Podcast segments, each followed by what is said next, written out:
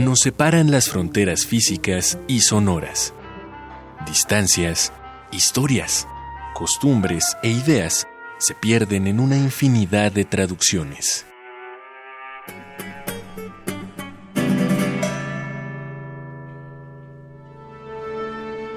Pero hay una voz que todos entendemos. La música es el idioma universal. Radio UNAM trae para ti concierto fuera de temporada de la Orquesta Filarmónica de la UNAM, desde la Sala Nezahualcóyotl del Centro Cultural Universitario.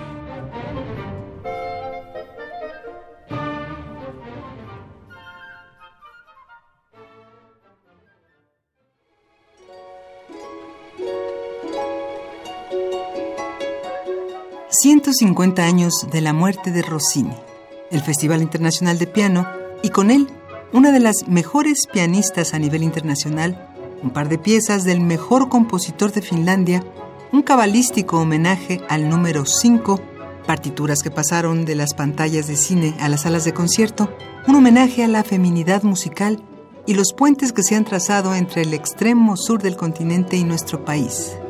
Todo ello solo en tres meses en nueve conciertos de los días que ya hemos ocupado de este 2018. Y no podemos decir que se han ocupado mal. La vida continúa entre transiciones climáticas, lamentables acontecimientos sociales, turbulencias políticas, pero sobre todo ello ha prevalecido el arte, la música.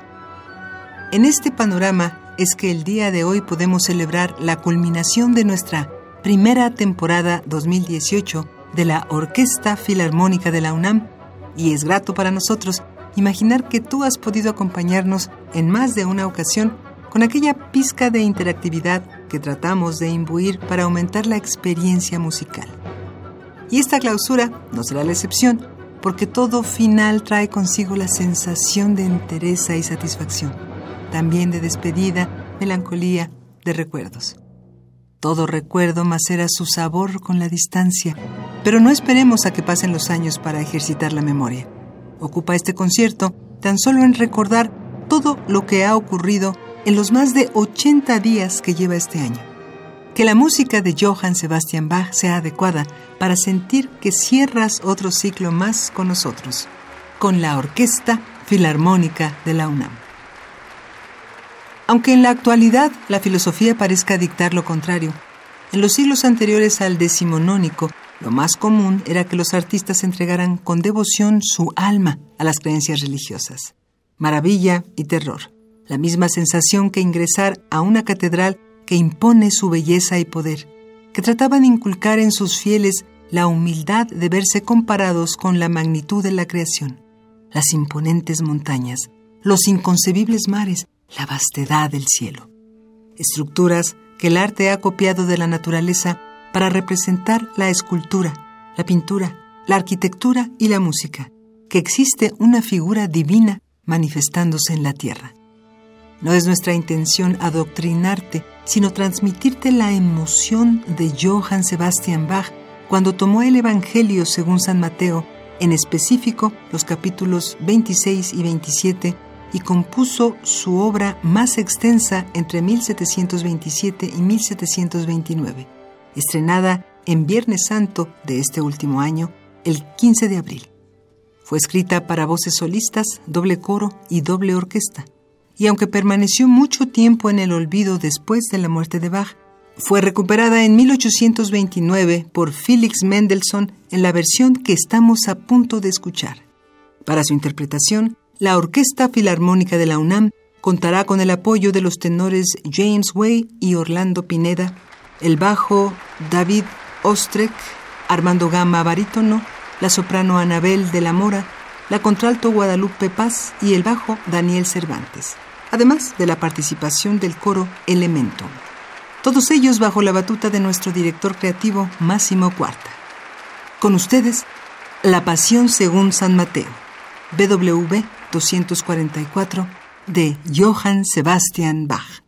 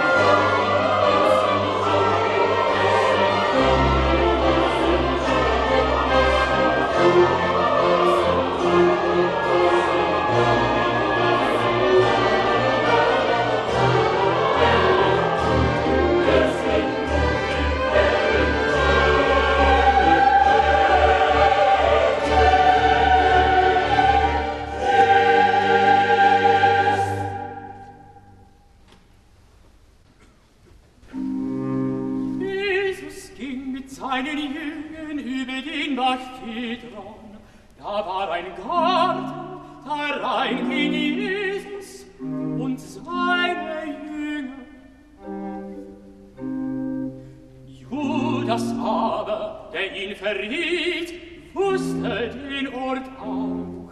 Denn Jesus versammelte sich oft, da selbst mit seinen Jüngern.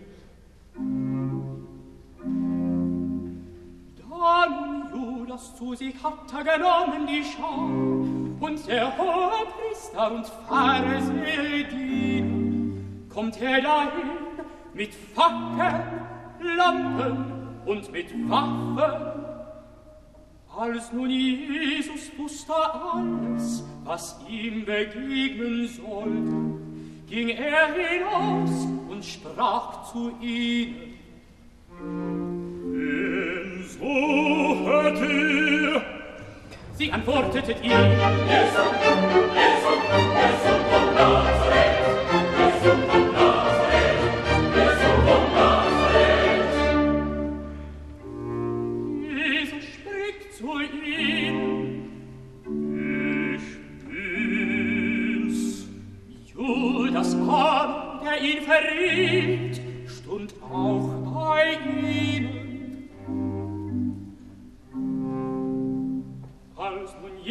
zu ihnen sprach, ich bin's, wichen sie zurücke äh, und fielen zu Boden. Da fragete er sie abermal, Wen suchet ihr? Sie aber sprach, Jesu, Jesu, Jesu von Nazareth.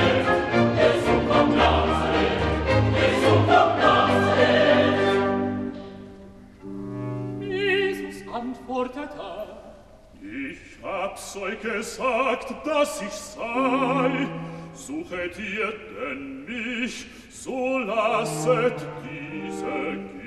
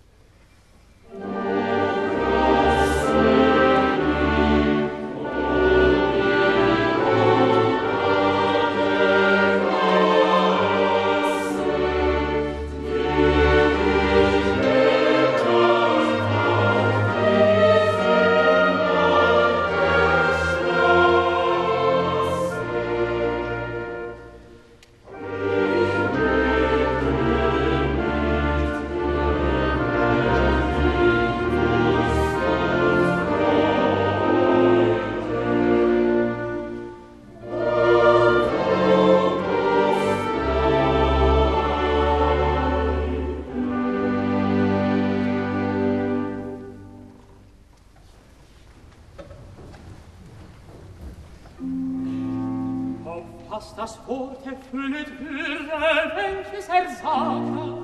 Ich habe der Teile verloren, die du mir gegeben hast.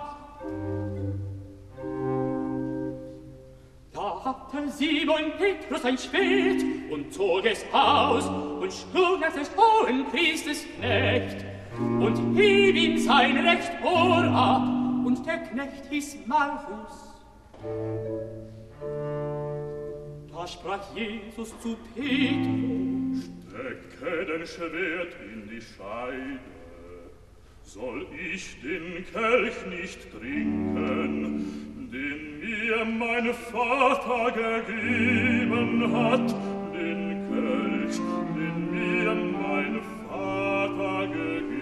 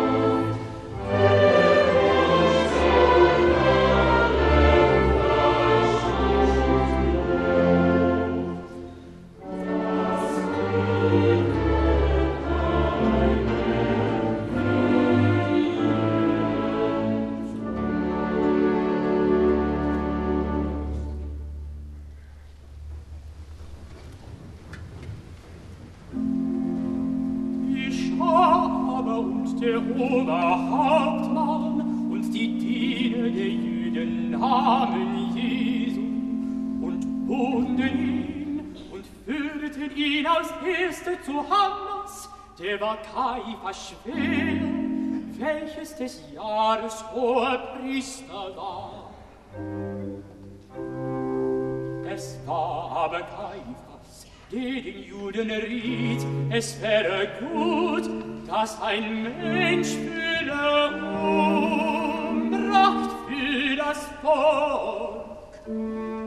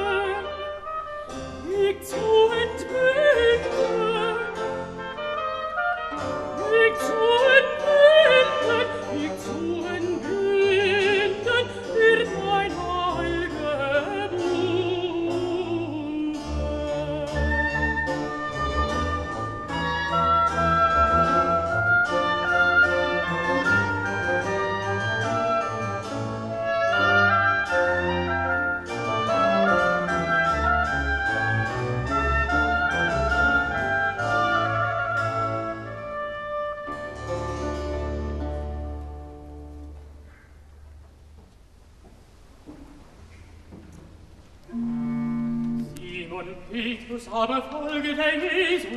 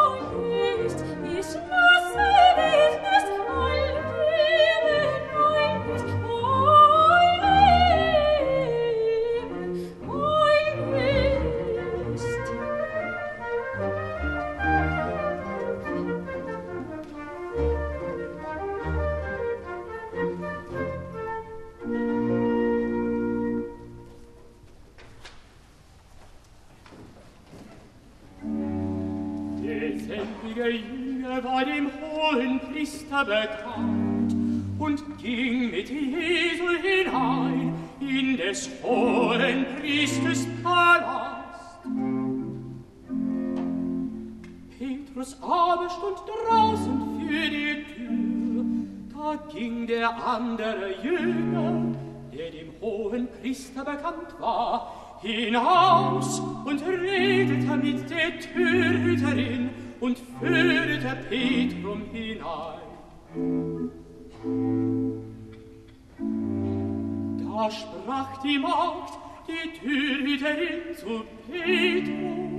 Bist du nicht dieses Mädchen, der Er sprach, ich bin's nicht. Es stunden aber die Knechte und Diener,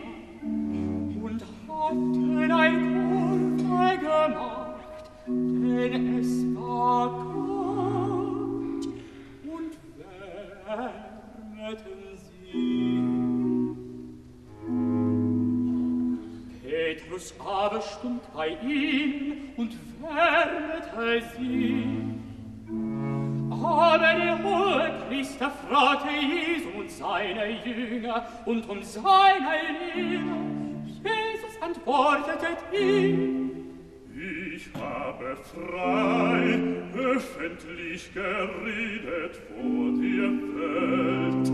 Ich habe alle Zeit gelehret in der Schule und in dem Tempel, da alle Juden zusammenkommen und habe nichts im Verborgenen geriet das fragest du mich darum, frage die darum, die gehöret haben, was ich zu ihnen geredet habe.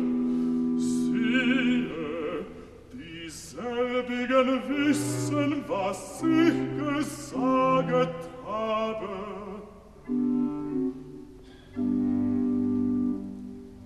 Als er aber solches redete, gab der Diener eine, die dabei Stunden Jesu, eine Backen streicht und sprach. Solltest du dem hohen Priester so antworten? Jesus aber antwortete, Hab ich übel geredet, so beweisest, dass es böse sei. hab ich aber recht gerät. Was schlägest um mich?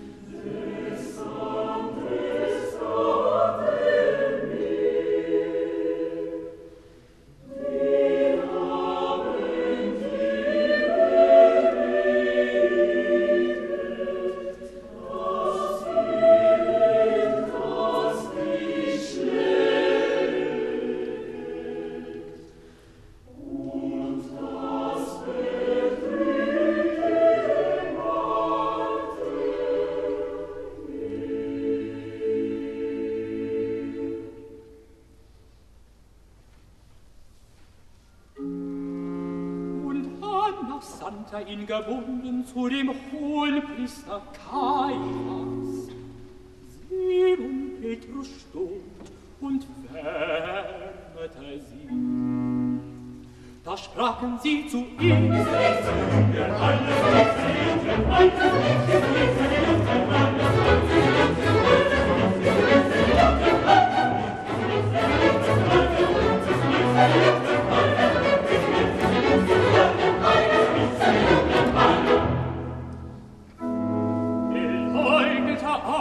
und sprach, Ich bin's nicht.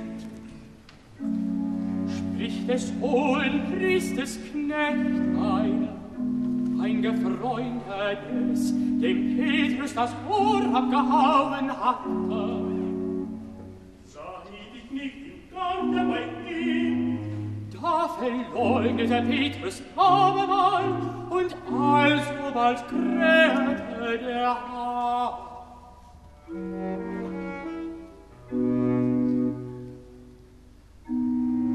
Da gedachte Petrus an die Worte Jesu und ging hinaus und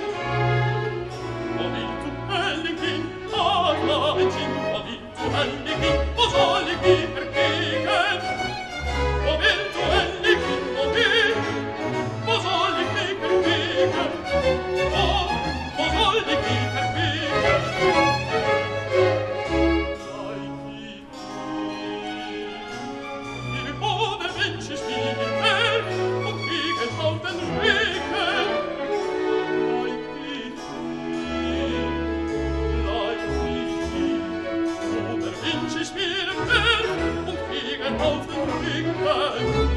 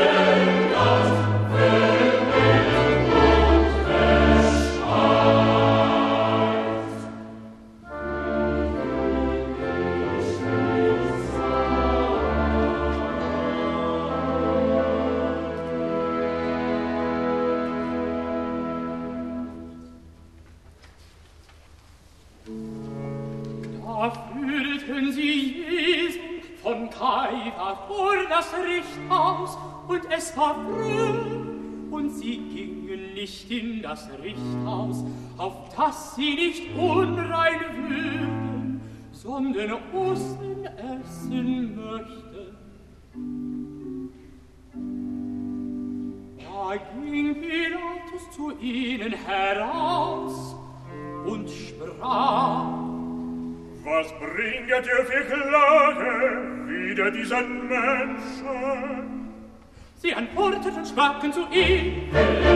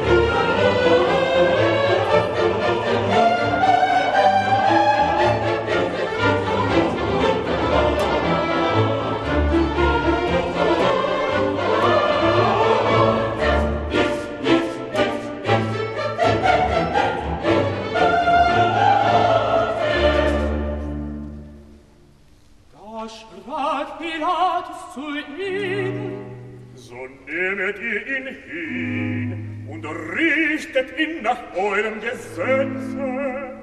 Da sprachen die Jüden zu ihm.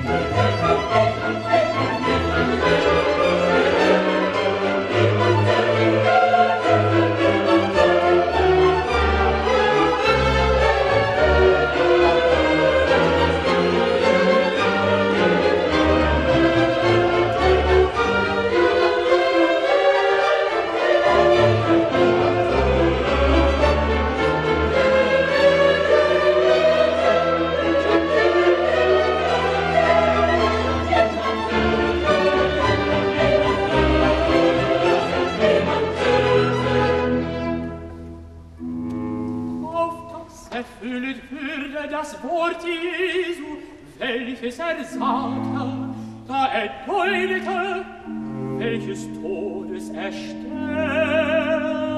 würde.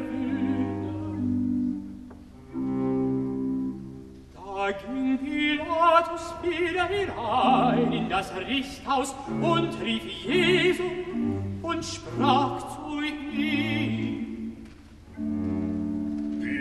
o der Juren König. Jesus antwortete, Redest du das von dir selbst, oder hab es dir andere von mir gesagt? Pilatus antwortet Bin ich ein Jude, Dein Volk und die hohen Priester haben dich mich wie beantwortet was hast du getan? Jesus antwortete, Meine Reich ist nicht von dieser Welt, wäre mein Reich von dieser Welt. Meine Diener würden darob kämpfen, dass ich den Juden nicht überantwortet aber nun ist meiner Reuch nicht von dannen.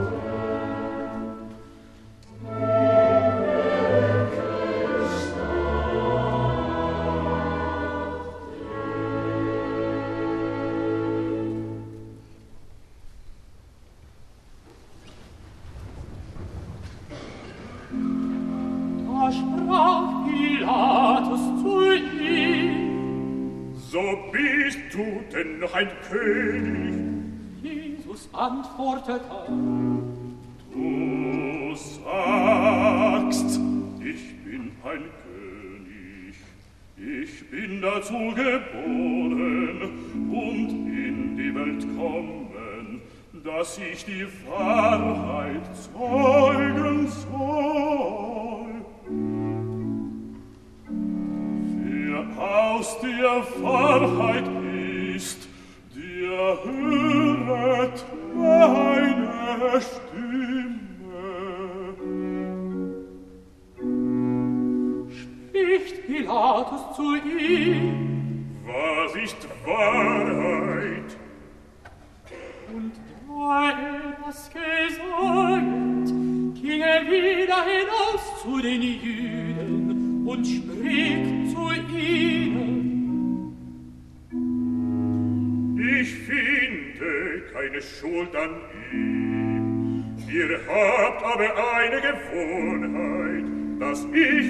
einem Lass gebe, wollt ihr nun, dass ich euch der Juden Königlass gebe? Da schwirren sie wieder allesamt und sprachen,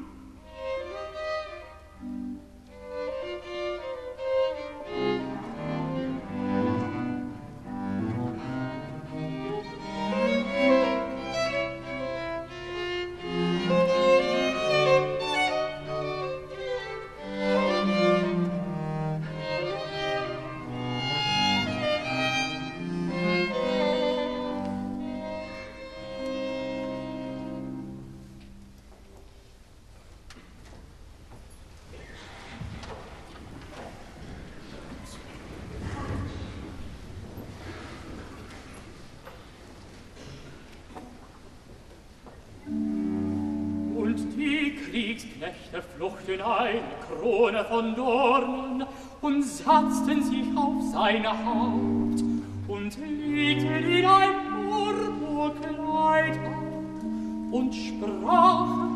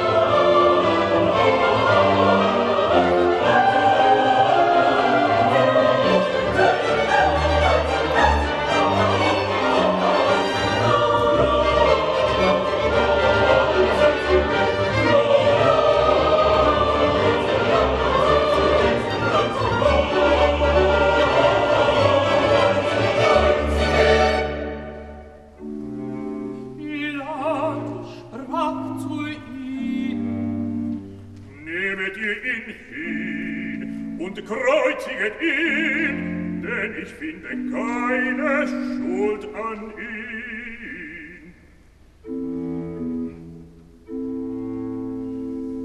Die Jüdinnen portetet ihn, wir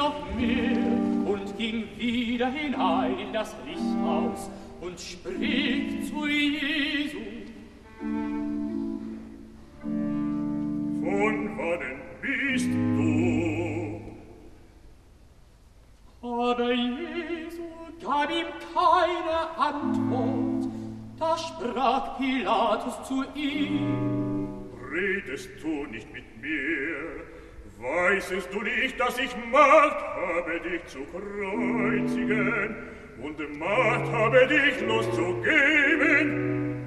Jesus antwortet auch, Du hättest keine Macht über mich, wenn sie dir nicht wäre von oben herab gegeben. Darum, der mich dir überantwortet hat, der hat größere Sünde.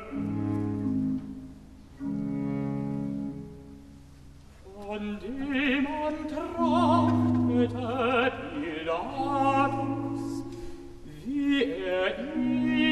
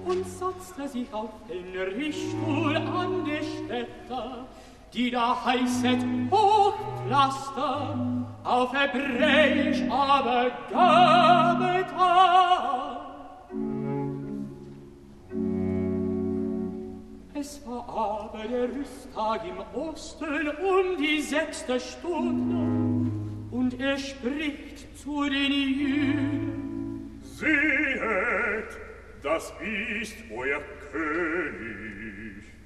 Sie stehen alle.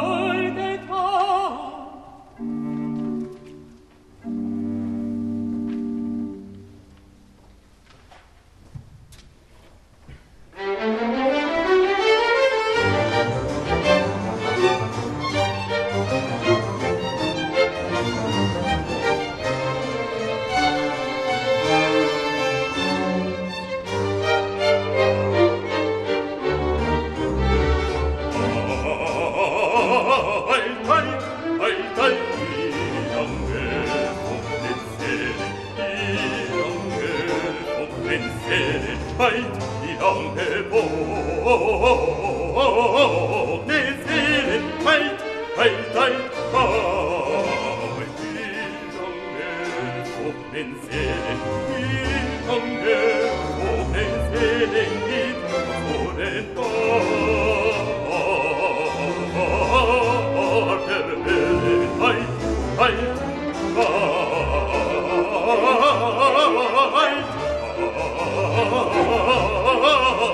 Zeit, ein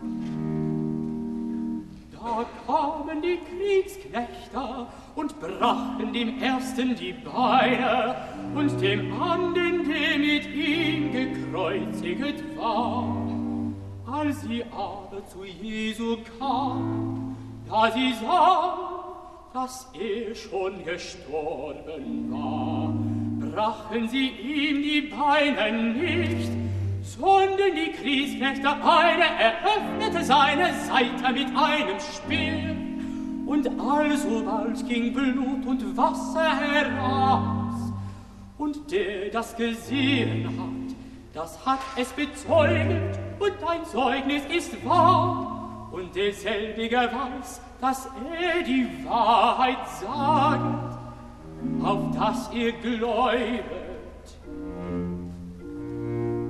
Denn solches ist geschehen, auf das die Schrift erfüllt würde. Ihr sollet ihm kein Bein zerbrechen. Und abermal spricht eine andere Schrift, Sie werden sehen, in welchen Sie gestochen haben.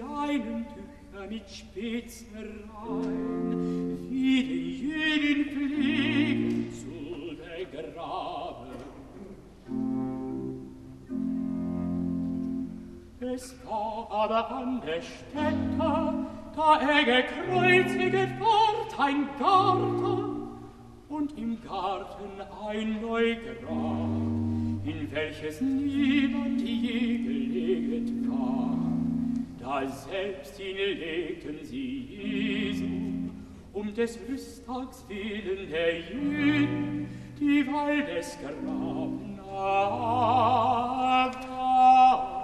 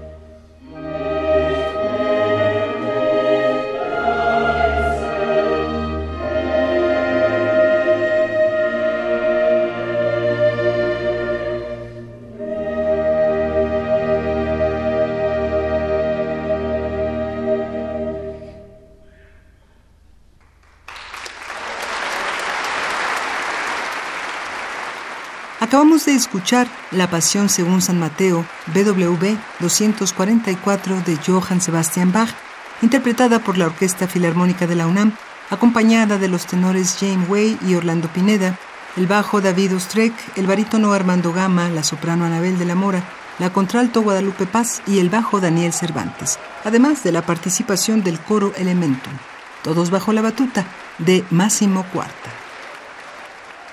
Cerramos el ciclo iniciático de este año y no podemos imaginar una mejor manera de conseguirlo que con tu compañía. Que este concierto de Bach nos acompañe más que en una meditación religiosa, en una reflexión filosófica sobre el talento, la técnica y la magnitud del arte, una de las actividades creativas de la humanidad que le permite a cualquier persona tomar algo de inmaterial como el pensamiento o las emociones y traducir todo en algo palpable a los sentidos en algo físico escrito en un papel, en algo universal que trascienda épocas e idiomas. Esperamos que nos acompañes durante los conciertos fuera de temporada mientras hacemos la transición para llegar a la segunda temporada 2018 de la Orquesta Filarmónica de la UNAM. Por ahora, excelente semana. Estuvimos con ustedes en los controles técnicos Miguel Ángel Ferrini, el guion de Mario Conde, la producción de Marco Lubián y la voz de Tessa Uribe. Gracias.